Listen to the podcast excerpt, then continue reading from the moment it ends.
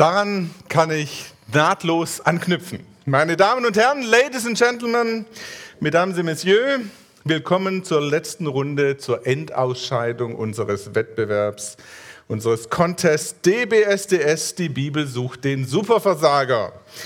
Wir geben zu, viele Frauen und Männer der Bibel hätten es verdient, in die letzte Runde zu kommen, aber wir mussten uns entscheiden, haben uns entsprechend des Umfangs von Altem und Neuem Testament für zwei Alttestamentler und einen aus dem Neuen Testament entschieden. Leider alles Männer, aber auch auf dem Gebiet des Versagens lassen wir uns von den Frauen ungerne etwas vormachen. Hier sind sie also, die DBSDS-Kandidaten der Finalrunde. Kandidat Nummer 1, Adam. Er ist der erste Mann und damit sozusagen der Vater aller Versager und hat im Paradies auf diesem Gebiet ganze Arbeit geleistet. Sein Familienbetrieb war überschaubar.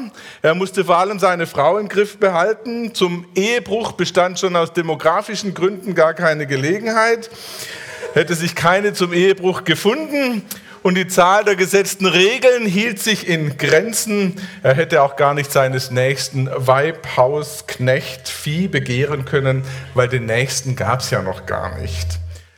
Nicht mal die zehn Gebote gab es, also es war wirklich einfach. Genau genommen musste er nur eine einzige Regel beachten, nämlich keine Früchte vom Baum der Erkenntnis zu essen. Zielgerichtet ließ er sich genau dazu verführen, genau diese eine Regel zu brechen, was ihn bereits für den ersten Versagerpreis der Weltgeschichte qualifiziert hätte. Wer sich dann aber auch noch seine Ausreden im Gespräch mit Gott anhört, wo er alles auf die Frau schiebt, die Frau, die du mir an die Seite gestellt hast, und damit letztlich auf Gott selbst, der ihn da also sozusagen mit dieser Frau hat im Regen stehen lassen. Also mit solchen billigen Ausreden ist er ein ganz heißer Kandidat, der größte Versager aller Zeiten und damit der Superversager in unserem Wettbewerb zu werden. Kandidat Nummer eins, Adam. Kandidat Nummer zwei, König David. Ein Mann, der auf dem Gebiet der Macht alles erreicht hatte und der in Sachen Monogamie bereits Sonderregelungen für die Vielweiberei erreicht hatte, die selbst die spätere muslimische Polygamie mit vier Frauen weit in den Schatten stellte. Der Mann hatte nicht nur eine Gespielin für jeden Tag der Woche, sondern für jeden Tag des Jahres. Aber in guter Tradition von Urvater Adam her Interessant ist nur, was verboten ist. In Davids Fall eine Frau namens Bathseba, die er leicht bekleidet, man muss sogar sagen leicht unbekleidet, vom Palast aus erspähte und zu der seine Begierde sofort entbrannte. Tja, leider war sie verheiratet, aber was juckt das einen König? Die Frau musste her, der Mann musste weg. David sorgte später dafür, dass der Gatte im Gefecht ums Leben kam man kann das ruhig Mord nennen. König David, einer, der Gottes großes Volk führen sollte und doch nicht einmal seinen Unterleib in den Griff kriegte. Ebenfalls ein heißer Aspirant für den Sieg in unserem Versagerwettbewerb. Kandidat Nummer drei, Neues Testament, Petrus. Er brachte es fertig, Jesus ewige Treue zu schwören, Treue bis in den Tod um wenige Stunden später dreimal zu behaupten, dass er ihn überhaupt nicht kenne. Diese Verleugnung hat besondere Versagerqualitäten, da sie angekündigt war. Und Petrus dennoch nicht in der Lage war, dem Versagen auszuweichen. Er hätte gewarnt sein können. Nein, er war gewarnt und brachte es dennoch glatt fertig zu sagen, er kenne Jesus überhaupt nicht. Den Mann, für den er am See Genezareth alles hatte stehen und liegen lassen, den Mann, mit dem er drei Jahre unterwegs gewesen war, den Mann, den er als den Messias Gottes erkannt und bezeugt hatte. Sein Versagen war keine peinliche Panne, sondern wie ein Rennen ins offene Messer bei Tageslicht und weit geöffneten Augen. Ein exzellenter Kandidat für Siegertreppchen unseres Contests DBSDS. Die Bibel sucht den Superversager. So, es wird spannend, die Entscheidung der Jury und die bin ich alleine. Der Sieger im Wettbewerb Die Bibel sucht den Superversager ist Petrus, einer, der so dicht dran war an Jesus über so einen langen Zeitraum und sich dann selbst so weit ins Abseits manövriert, das hat den Spitzenplatz verdient. So, jetzt hört der spaßige, etwas längere Eingangsteil auch auf. Denn vielleicht finden das manche von Ihnen, von euch sowieso unangemessen, so über das Versagen zu sprechen, sich gleichsam darüber lustig zu machen. Und es stimmt, wenn wir es auf uns selber beziehen, Versagen ist nicht witzig. Das Vorgeplänkel sollte nur denjenigen unter uns, die unter ihrem eigenen Versagen leiden, veranschaulichen, als Versager befindet ihr euch in exzellenter Gesellschaft. Ihr habt versagt, willkommen im Club. Der erste Mensch, Adam, König David und der Apostel Petrus sind schon Mitglied. Markus Mockler übrigens auch möglicherweise schon Ehrenmitglied. Im richtigen Leben ist es aber nicht witzig, es ist leider oft sehr, sehr peinlich. Wir nennen uns Christen, wir wissen manches über den Glauben, wir kennen die Grundregeln, wie wir uns zu verhalten haben und schaffen es im Alltag oft nicht. Manchmal sind es einzelne Dinge, die uns zu schaffen machen, manchmal sind wir Wiederholungstäter, manchmal machen wir uns schwere Vorwürfe für die Dinge, wo man sich über unseren Schuldanteil streiten kann. Und manchmal sollten wir uns mehr Vorwürfe machen über Dinge, an denen wir leichtfertig vorübergehen. Wir können es an den zehn Geboten festmachen. Wie oft haben wir unseren Eltern nicht die Ehre entgegengebracht, die ihnen gebührt? Was mir so in letzter Zeit immer öfters auffällt, ist die Frage des Umgangs mit einem Ruhetag der einen derart hohen Status hatte. Uns hat ein Rabbi in Jerusalem erklärt, das sei da eigentlich der höchste Feiertag der Juden, ist der Sabbat. Denn auf alle anderen Feiertage, Yom Kippur und was es sonst noch gibt, feiert man, ist gut, aber Sabbat, wer den Sabbat nicht heiligt, hat schwerste Strafen bis zur Todesstrafe zu befürchten. So wichtig ist es und für uns spielt es keine Rolle. Ist übrigens, dann höre ich mit dem Ruhetag auch wieder auf. Es ist das einzige Gebot, wo Christen stolz drauf sind, wenn sie es verletzen. Also es käme niemand auf die Idee zu sagen, Leute, gestern habe ich mal wieder Lügen verbreitet, das war eine wahre Wonne, aber alles fürs Reich Gottes. Würden wir ihm nicht abkaufen. Ruhetag, sagen wir alle, naja, im Notfall alles für den Herrn und so weiter, aber auch für die Schule. Ich versuche es meinen Kindern immer beizubringen, dass es nicht notwendig ist, an sieben Tagen zu lernen. Die lernen, glaube ich, einfach auch nur an den falschen. Auf jeden Fall, auf jeden Fall, Ruhetagsheiligung wäre nochmal ein ganz besonderes Thema. Wie oft haben wir getötet? Vielleicht nicht in echt, aber beispielsweise mit Worten, was Jesus in der Bergpredigt scharf verurteilt. Und wie oft haben wir die Ehe gebrochen? Vielleicht nicht in echt, aber in Gedanken oder beim Betrachten von bestimmten Filmen oder gewissen Internetseiten. Und Gier, das Begehren von Dingen, die anderen gehören, das ist nicht nur ein Problem, wie wir es gerne darstellen, von Bankern und Managern. Die sind immer gierig und wir sind die Guten. Gier ist unser Problem mein Problem. Ich möchte mit wenig Aufwand viel Geld verdienen. Ich möchte am billigsten einkaufen, völlig egal, wie es den Arbeiterinnen geht, die die Produkte hergestellt haben. Ich wünsche mir die tollsten Renditen bei Anlagen, obwohl ich für dieses Geld gar nicht mehr arbeite. Wie ist das mit unseren Süchten? Vom Essen, wenn Essen zur Sünde wird, Alkohol, Pornografie, oder auch Eifersucht, Jätsern, die uns immer wieder in ein Verhalten führen, von dem wir von vornherein genau wissen, das ist jetzt falsch, was du machst. Wir machen es trotzdem. Und dann gibt es noch die vielen Unterlassungssünden, nicht zu helfen, wo man helfen könnte, wo man müsste, kein Bekenntnis zu Jesus Christus geben, wo es so wichtig gewesen wäre. Auch unser Schweigen kann Sünde sein. Also, Du hast versagt, willkommen im Club. Das Blöde an diesem Club ist, dass man sich für die Mitgliedschaft nicht wirklich auf die Schultern klopfen kann. Wir haben ja kein Interesse am Versagen. Es ist nicht unser Hobby, es ist auch nicht unsere liebste Freizeitbeschäftigung. Es zieht uns runter, es schwächt uns, es macht uns geistlich müde, es deprimiert uns da bin ich jetzt schon so viele Jahre Christ und immer noch zu jeder Sünde fähig. Der Tübinger Neutestamentler, Professor Hans-Joachim Eckstein, beginnt eines seiner Gedichte mal mit dem Satz, ich wollte niemals in einen Himmel kommen, der jemanden aufnimmt, der so ist, wie ich bin. Ein interessanter Gedanke. Kann das überhaupt der Himmel sein, wenn wir dahin kommen dürfen, mit allem unseren Versagen? Über zwei einfache Punkte möchte ich sprechen, wie wir mit Versagen umgehen müssen. Das erste, wir brauchen Vergebung, das kommt an erster Stelle. Und das zweite, wir brauchen Veränderung.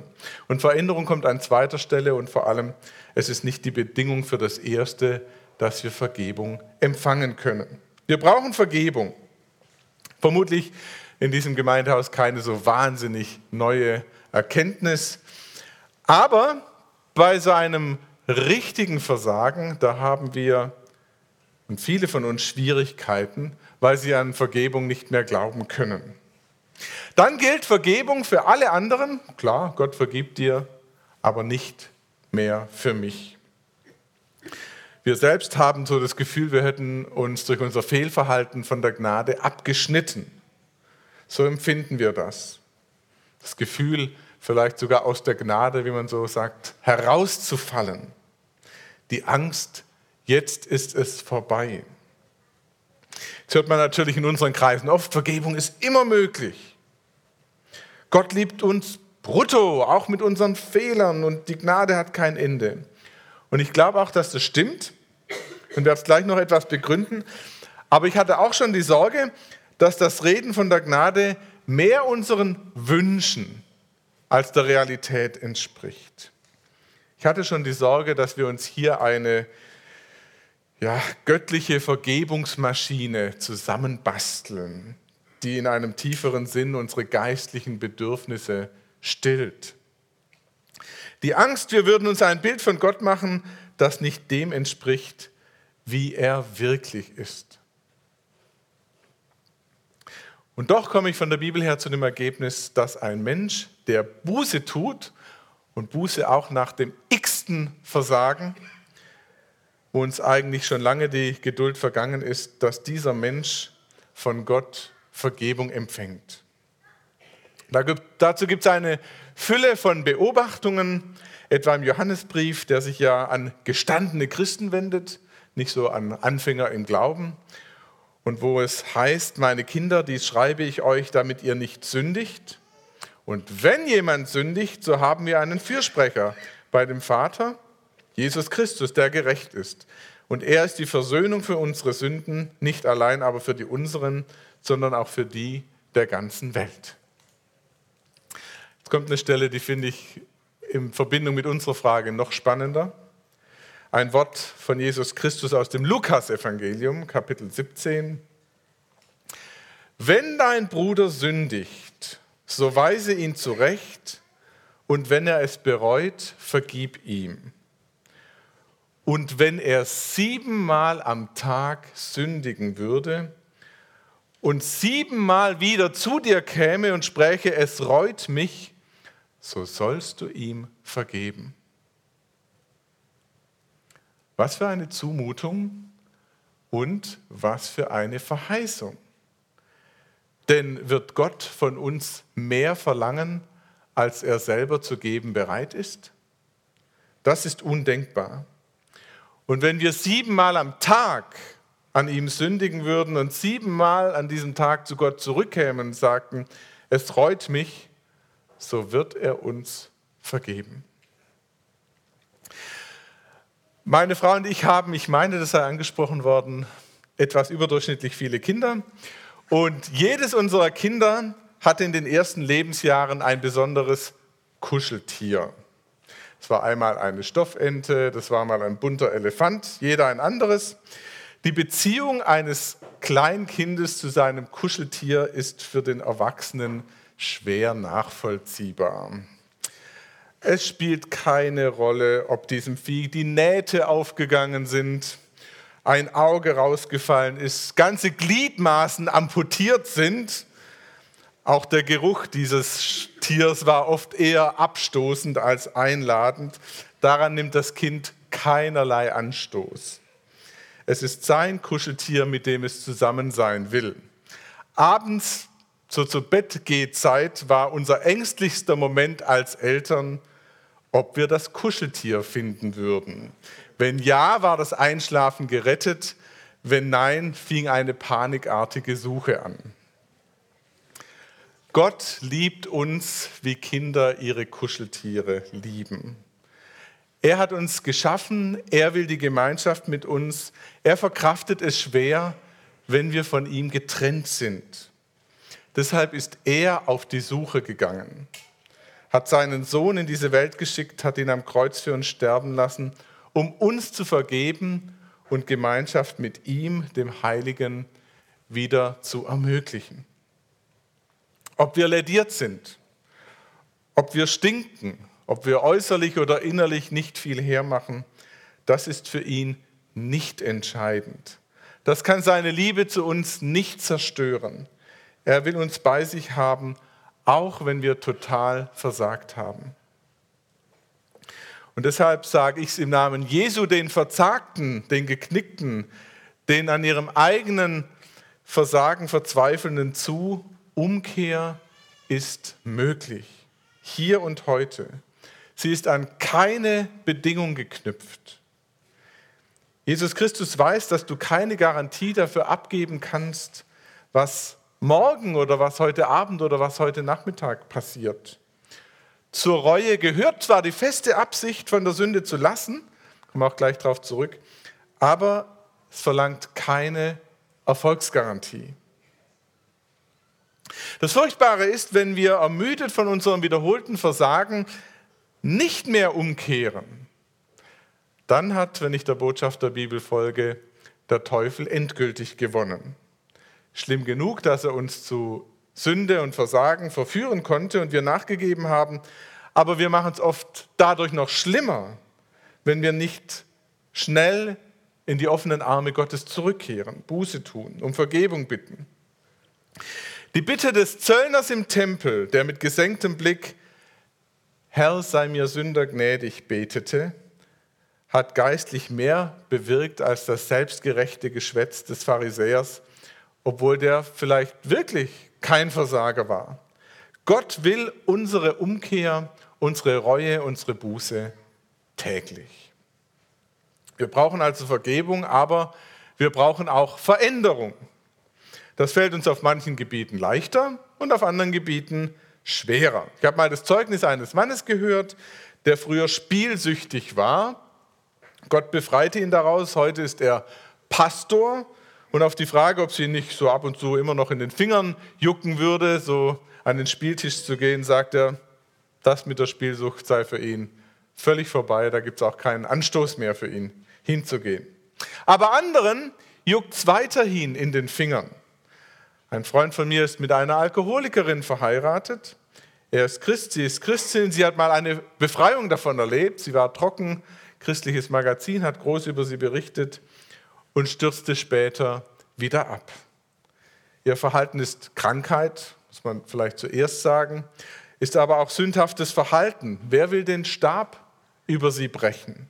Sie braucht Hilfe und wir brauchen Hilfe auf anderer Ebene vielleicht auch. Mir ist an diesem Punkt allerdings wichtig, dass wir angesichts der großartigen Gnade, die das Neue Testament uns verspricht, nicht auf der anderen Seite vom Pferd fallen und anfangen, die Bedeutung von Versagen und Sünde klein zu reden, zu bagatellisieren. Sünde ist schlimm. Sünde trennt uns von Gott. Gott ging phasenweise bis in die christlichen Kreise hinein, streng, sehr streng mit Sündern um. Besonders schrecklich finde ich die Geschichte von Hananias und Sapphira in der Apostelgeschichte. Sie hatten Güter verkauft und hatten so getan, als hätten sie alles Geld, was sie daraus erlöst hatten, gespendet. Tatsächlich hatten sie was für sich behalten. Wegen dieser Heuchelei ließ Gott sie sofort sterben. Wenn ich diese Geschichte lese, frage ich mich immer, warum mich nicht schon tausendmal der Blitz erschlagen hat. Gott liebt den Sünder, aber er hasst die Sünde. Wenn wir Gott lieben, werden wir alles tun, um Versagen zu vermeiden. Generell geht es darum, Situationen zu vermeiden, in denen unser Versagen vorhersehbar ist. Also das kann dann zu ganz banalen Rezepten führen, etwa, dass Mütter, wenn sie die Möglichkeit haben, auf mehr Schlaf achten, weil sie wissen, dass wenn sie übermüdet sind, dass sie ihre Kinder im Affekt anschreien, vielleicht auch schlagen und das wollen sie eigentlich gar nicht. Oder dass wir die Gesellschaft von Menschen meiden, die uns immer wieder zu falschem Verhalten führen. Oder dass wir Internet und Fernsehen nur dort nutzen, wo andere mitschauen, damit wir unseren Versuchungen nicht nachgeben. Dass wir überhaupt das Alleinsein meiden, wenn es uns zur Sünde führt und mehr Gemeinschaft mit anderen Menschen, mit anderen Christen haben. Oder auch umgekehrt, dass wir der Gemeinschaft fliehen, wenn die Gemeinschaft das Problem für uns ist und wir alleine in einem besseren Fahrwasser sind. Im Römerbrief heißt es, lass dich nicht vom Bösen überwinden, sondern überwinde das Böse mit Gutem. Für unser Versagen muss die Strategie also nicht nur lauten, wie vermeide ich Versagen, sondern was kann ich Gutes tun, um nicht vom Bösen überwältigt zu werden. Könnte ich für jemanden in meiner Familie noch was Gutes tun? anstatt noch an den Kühlschrank zu gehen und mich voll zu fressen. Könnte ich mich von der Gewohnheit, abends fernzusehen, verabschieden, weil damit permanent falsches Essen, falsches Trinken, falsche Bilder verbunden sind. Was könnte ich stattdessen tun? Ich könnte lesen, ich könnte mich in der Kirchengemeinde engagieren, ich könnte mich weiterbilden, einen Volkshochschulkurs besuchen, meine Fremdsprachenkenntnisse aufbessern, einen Hauskreis gründen, einen Bibelfernkurs absolvieren und, und, und. Welche sind die positiven Handlungen, die mich von den negativen wegbringen? Ein ganz lohnenswerter und wichtiger Gedanke. Deswegen seid jetzt ihr dran. Denkt an einen Punkt, an dem ihr das Gefühl habt, ah, da versage ich eigentlich immer wieder. Wie könnte eine Gegenstrategie aussehen? Genauer, was wollt ihr heute Abend oder morgen Positives tun, um an dieser Stelle nicht wieder zu versagen? Paar Sekunden Stille zum drüber nachdenken.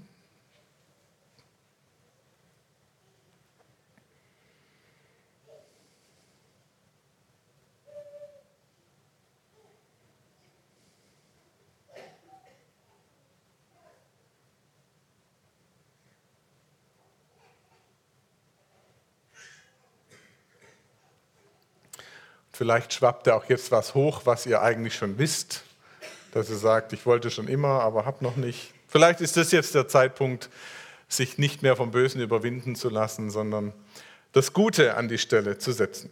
Ich habe zum Schluss eine schlechte und eine gute Nachricht. Die schlechte, ihr werdet wieder versagen. Hoffentlich nicht in dem eben durchdachten und angesprochenen Punkt, aber möglicherweise doch oder eben in einem anderen. Ich kenne zwar viele tolle Christen, aber keinen, der von Versagen völlig frei wäre. Die gute Nachricht, auch dann ist wieder ein Neuanfang möglich. Gönnt dem Teufel diesen Triumph nicht, dass ihr aufhört, neu anzufangen. Gott wird euch, wird uns alle erlösen aus einer Welt des Versagens hinein in eine Welt der Vollkommenheit. In dieser zukünftigen Welt wird es vor allem ehemalige Versager geben. Ich hoffe, du bist einer davon. Amen.